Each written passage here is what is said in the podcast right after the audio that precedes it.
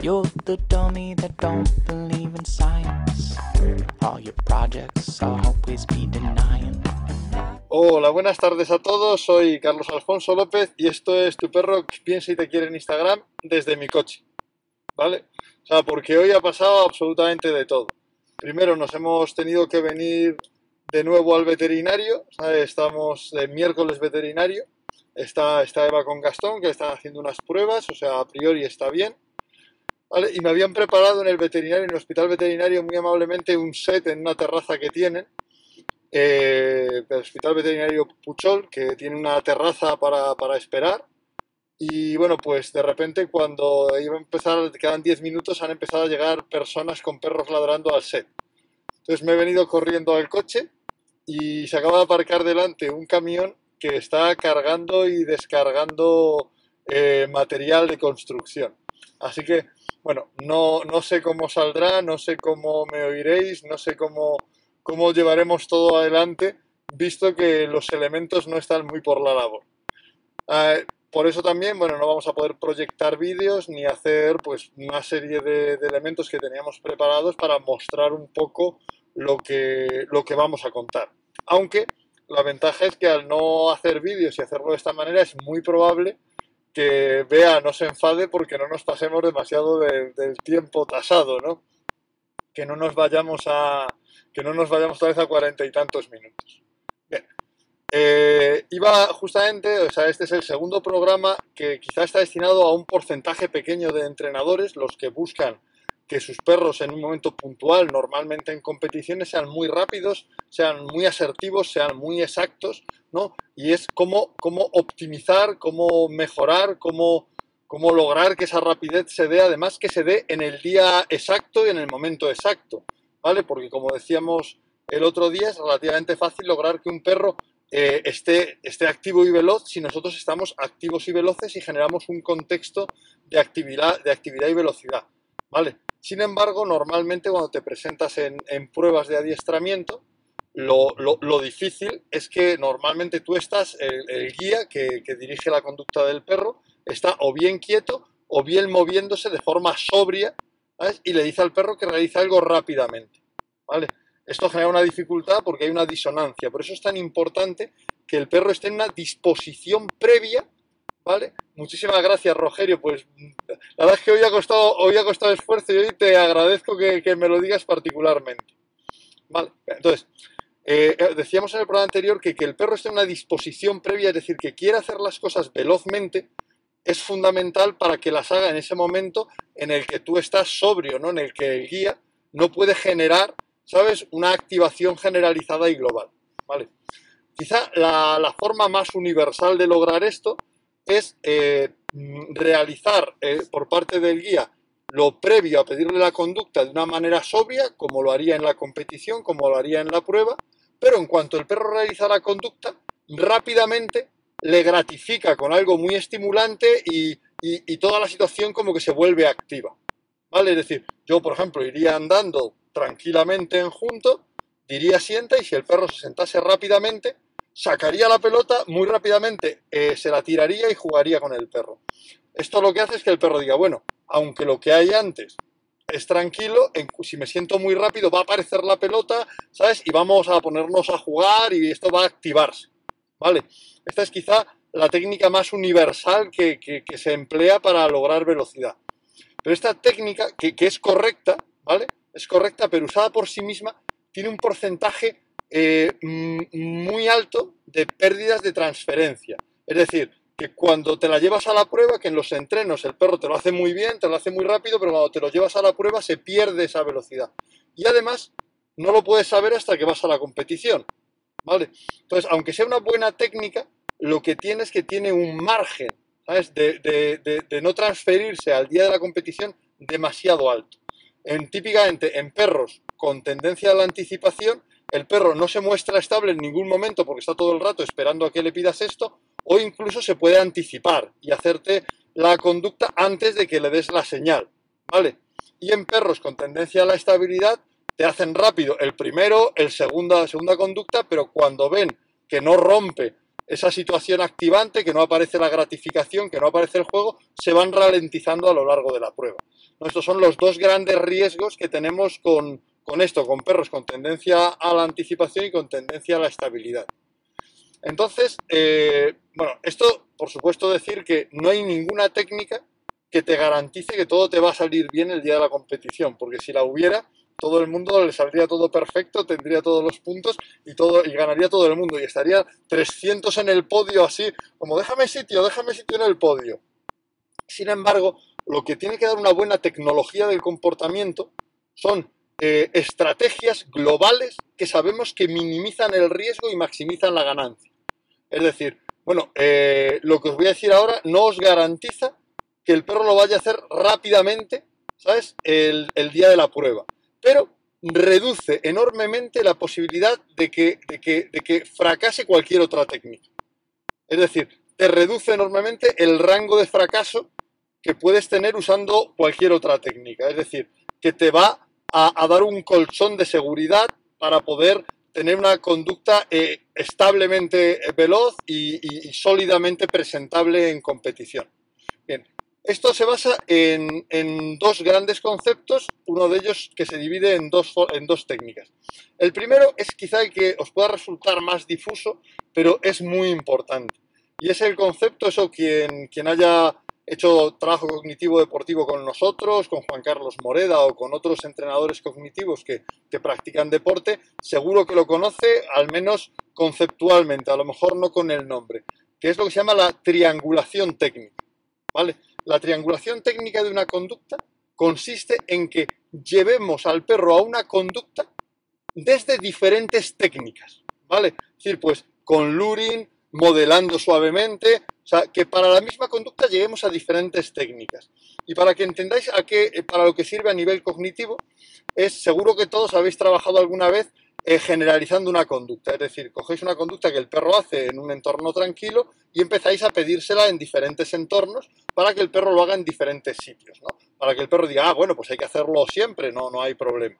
Bueno, pues la triangulación técnica genera a nivel cognitivo un efecto, un entramado ¿ah? que hace que la conducta sea la, solución a muchas situaciones diferentes. En vez de únicamente la solución a... Me tengo que sentar muy rápido porque aparece la pelota. Usar una sola técnica hace que el perro tenga una expectativa demasiado fuerte sobre lo que va a pasar después. ¿Vale? Cuando al perro solo le haces sentarse con una técnica, sea esta la que sea, sea lo buena que sea, el perro tiene una expectativa demasiado fuerte sobre lo que va a pasar después y existe un riesgo de que cuando no pasa lo que espera, eh, empeore su conducta posterior. Sí, sí, está la hecho rápida, pero como no ha aparecido la pelota, mmm, esto ya no, no, no me está convenciendo. Sin embargo, cuando a una conducta le has llevado desde multitud de técnicas, ese, ese riesgo disminuye enormemente. Porque el perro tiene anclada la conducta como solución a un entramado de situaciones. Y la conducta se vuelve más consistente y esa sensación de no se cumple lo que pasaba, se minimiza. Aparece, pero se reduce sustancialmente. ¿Vale? Entonces, la triangulación técnica lo que tenemos que hacer es que fuera de temporada eh, hacer una variación amplia de técnicas y nunca usar solo la técnica que, que, le da la velocidad, o sea, la técnica de voy caminando, te digo sienta y cuando te sientas aparece la pelota, no la hago, no la hago siempre, pero sí que la hago más frecuentemente antes de la competición, ¿vale? Para que estadísticamente se vuelva más relevante esa respuesta, ese tipo de respuesta más rápida. Pero sin embargo, cuando el perro en competición vea que se ha sentado rápido y no aparece la pelota, tenemos todo el entramado cognitivo que le ha dado enseñarle la técnica, con llevarle, llevarle a la conducta con diferentes técnicas, que va a hacer que no haya esa, situación de decepción, esa situación de, de disonancia, de esto no es lo de todos los días. ¿Vale? Eso se va a amortiguar enormemente. Es una técnica muy eficaz y de fondo y que yo le recomiendo a todo el mundo en casi todo, porque en general te da conductas mucho más consistentes en todos los planos.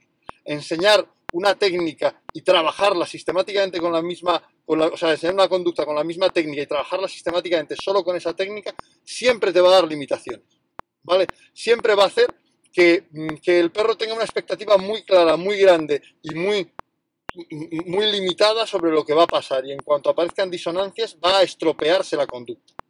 ¿Vale? O sea, entonces, triangulación técnica por un lado, pero por otro tenemos una cosa que los entrenadores que practicamos deporte hacemos fuera de temporada, pero que no nos atrevemos a hacer en temporada.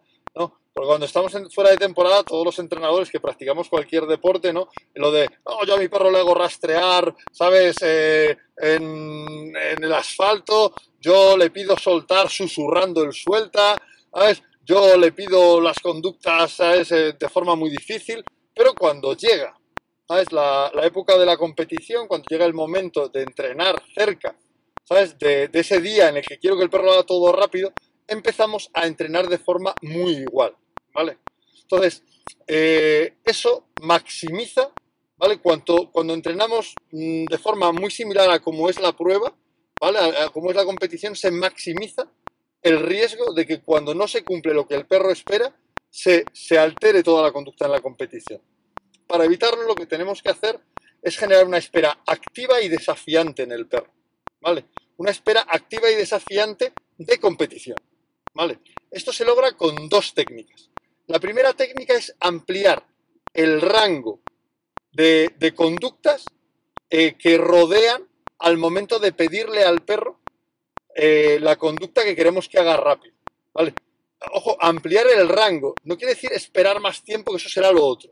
Por ejemplo, una cosa típica es que en, el, en, el, en el ejercicio de los ejercicios de las posiciones sobre la marcha en IGP, tú tienes que dar entre 10 y 15 pasos antes de decirle al perro que se siente, que se tumbe o que se quede de pie. ¿no? Normalmente todos eh, siempre tenemos un número de pasos en el que decimos eso. Pues yo lo digo en el 12, yo lo digo en el 14.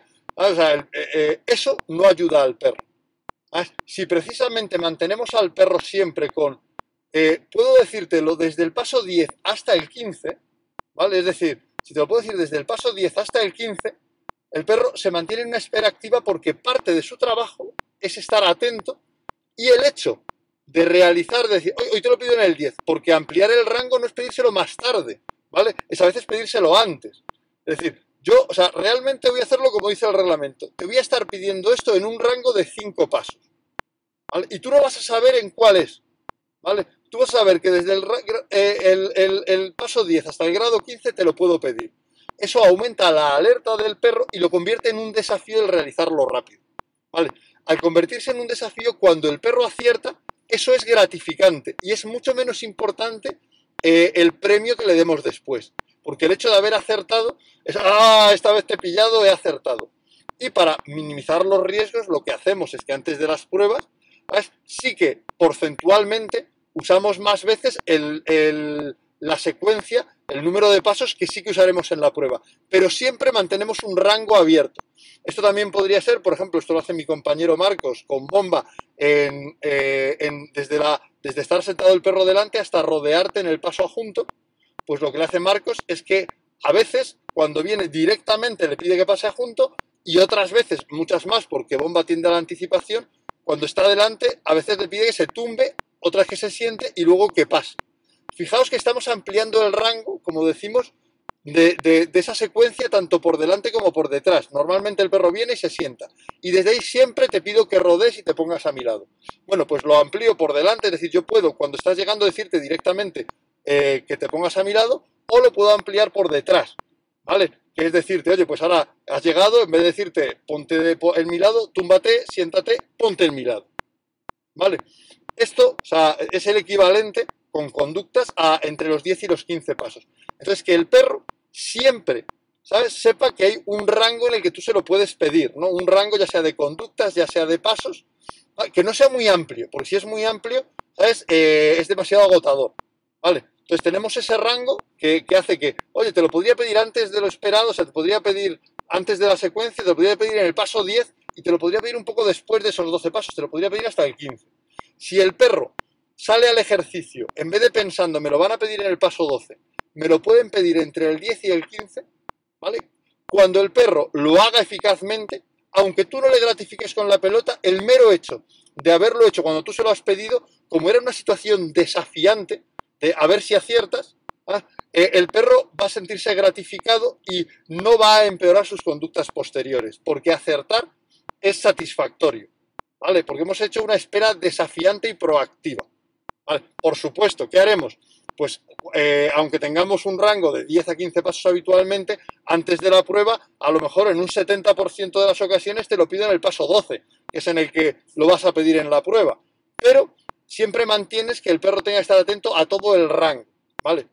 Esto, sin embargo, que es, que es óptimo, no, en algunos ejercicios, sobre todo en los que el perro está quieto en un, en un sitio, no, no es fácilmente aplicable. Por ejemplo, cuando vas a recoger al perro en la permanencia, que lleva tumbado un rato en el IGP, o cuando estás haciendo posiciones a distancias, que el perro está en una posición esperando a que le pidas otra. ¿Vale? En este caso lo que podemos hacer es ampliar el rango de tiempo eh, en, el que, en el que le damos la señal, el comando. ¿Vale? Es decir, si normalmente en la prueba le damos, a partir de que el juez nos indica, eh, esperamos tres segundos, ¿vale? Pues vamos a enseñarle que podemos pedirle esa señal, podemos pedirle la posición o podemos pedirle que pase asentado eh, entre un segundo, ¿sabes? De que ha adquirido la, de que llego yo al lado suyo, de que ha tomado la otra posición, hasta cinco segundos. Es el equivalente al otro. Es decir, ahora tienes que, ver, y si te lo pido muy rápido y no lo haces, ah, has fallado. Y si te lo pido con más tiempo, ¿sabes? Y, y te despistas, ah, has fallado. Entonces ahí aumentamos el rango de tiempo y el desafío está en acertar en ese rango de tiempo lo que hacemos de forma equivalente es al, trabajo anterior, al, rango de comportamiento, que era lo que hacíamos en el, caso anterior. Lo que hago en este caso es que igualmente, cuando me acerco a la prueba, eh, le voy pidiendo un porcentaje mayor de veces eh, que lo haga en ese, por ejemplo, pues el rango en, en IGP son 3 segundos, ¿no? Pues oye, a lo mejor el 70% de las veces te lo pido en el rango de 3 segundos, pero nunca el 100%. Siempre a veces te lo pido cuando, cuando acaba de pasar un segundo, cuando dos, cuando, cuando llevas ya cuatro, con lo cual logras que la espera del perro de la señal para hacer la conducta sea un desafío, es la mejor disposición del perro, porque un desafío, el mero hecho de acertar la conducta, ya es muy gratificante para el perro, y aunque no aparezca después la pelota, vas a tener mucho mayor, mucho, se va a mantener mucho mayor la calidad del ejercicio. Por supuesto, pueden estropearla o no, y puedes seguir haciéndolo de nada más te sientas, te tiro la pelota para que vayas rápido. Pero ahora la rapidez no depende solo de lo que pasa después, también depende de lo que pasa antes. De he acertado, con lo cual yo ya estoy, uff, qué bien, ya lo he hecho bien, ya sé que lo he hecho bien, porque la situación era desafiante. La emoción de, la sensación de desafío es una cosa que usamos muy poco en el entrenamiento. Nosotros empezamos a utilizarla sistemáticamente en nuestro, en nuestro programa para la ansiedad, el perro valiente, en la que el perro ve como un desafío entrar y permanecer en la situación que antes le agobiaba. ¿vale? Y lo conviertes en un desafío y es el perro el que elige entrar. Bueno, pues en este caso es un desafío para el perro realizar la conducta de forma rápida. No solo es algo para que después aparezca algo muy interesante, lo importante es que si la ha hecho rápida, ya está gratificado ya ha disfrutado, ya, ya siente que ha acertado. Eso va a hacer que nos mantengamos en un, en un nivel de eficacia en la prueba mucho mayor que si nos limitamos a hacer el trabajo de eh, voy muy serio, eh, siempre hago mis 12 pasos, siempre hago mis 2 segundos y en cuanto lo haces rápido te lanzo la pelota. Porque ahí todo depende de lo que pasa después. El perro ya sabe cuándo se lo vas a pedir, el perro ahí no tiene ningún desafío su cabeza ya está en lo, en lo, que viene después. Y cuando eso no aparece, si el perro ¿sabes? Eh, tiene tendencia a la anticipación, se te puede anticipar. Y si el perro tiene tendencia a la estabilidad, empieza a ralentizarte a partir de que ve que no aparece la pelota. Sin embargo, con esto, cada vez que le vas a pedir una conducta, sigue siendo desafiante para él el realizarla rápidamente. Son dos técnicas, tres técnicas, pero dos conceptos, la triangulación técnica y las esperas proactivas y desafiantes, que te permiten maximizar todo lo que estés haciendo ahora para lograr velocidad. Es decir, todo lo que estés haciendo y te vaya bien, sigue haciéndolo. Sigue haciéndolo. Pero mételo, combínalo con esto. Vas a ver que la fiabilidad de tus resultados mejora. Si antes, ostras, hago esta técnica y, el perro me mantiene la velocidad en un 40% de las, de las competiciones, pues ahora te lo va a hacer en un 70%. ¿Vale? Nada te garantiza que el perro te lo vaya a hacer siempre bien pero esto te da un colchón de seguridad para mantener esa conducta asertiva y rápida que es eh, muy valioso para mantener puntuaciones y actuaciones homogéneas en las pruebas de trabajo, que es donde finalmente quieres que el perro actúe con rapidez y eficacia. Y eso era lo que os iba a contar hoy, que creo que estoy en un tiempo razonable, 23 minutos. Ahora me iré a recoger a, a Gastón, que le están haciendo un tag, ¿vale? Que está ahí, está con Eva, o sea, no está solico, está, está con Eva. Y también os diré que nos queda un tercer programa con respecto a esto, porque hay un- una última situación de velocidad que es muy, muy difícil de entrenar. Y es cuando el perro queremos que haga un desplazamiento muy rápido, ¿vale? A toda velocidad y se pare también muy asertivamente y sin ralentizarse cuando va a llegar. Típicamente cuando le llamamos para que venga con nosotros y queremos que venga corriendo hasta el último minuto y de repente ¡plac! se siente muy rápido, o cuando le enviamos a, a un envío hacia adelante que queremos que vaya muy rápido, muy rápido y en cuanto le decimos que se tumbe, ¡plac! que automáticamente se tumbe. Esto es muy difícil y esto requiere es un tercer programa en el que hablaremos cómo lograr esa máxima velocidad es en desplazamientos rápidos que implican un final abrupto, un final eh, seco, una frenada eh, fuerte.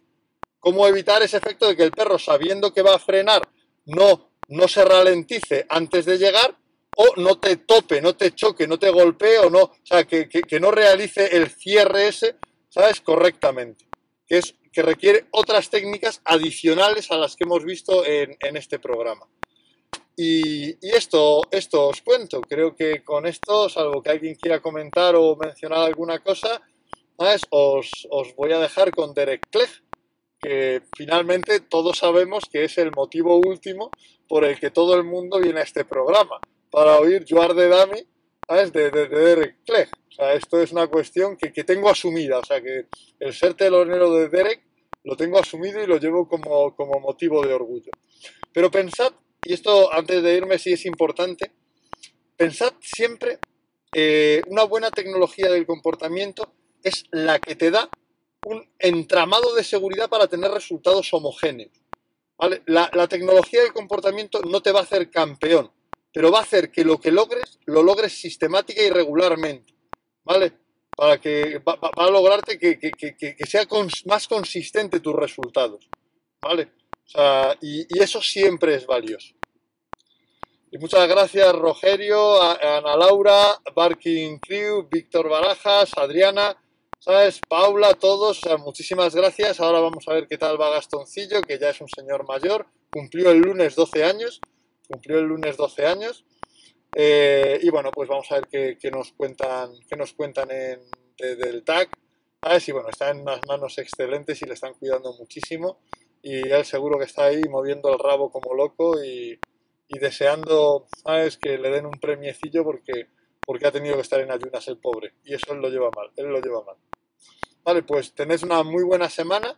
La semana que viene concluimos esta miniserie que yo sé que tiene un público más limitado, pero que creo que es muy interesante sobre cómo lograr mayor velocidad eh, de ejecución en las conductas desde un enfoque cognitivo-emocional.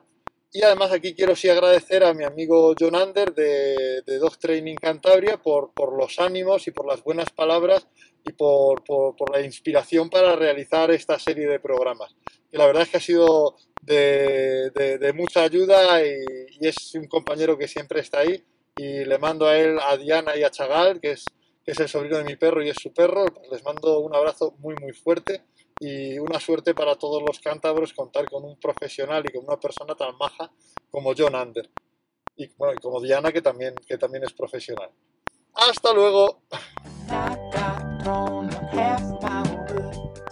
I got on half my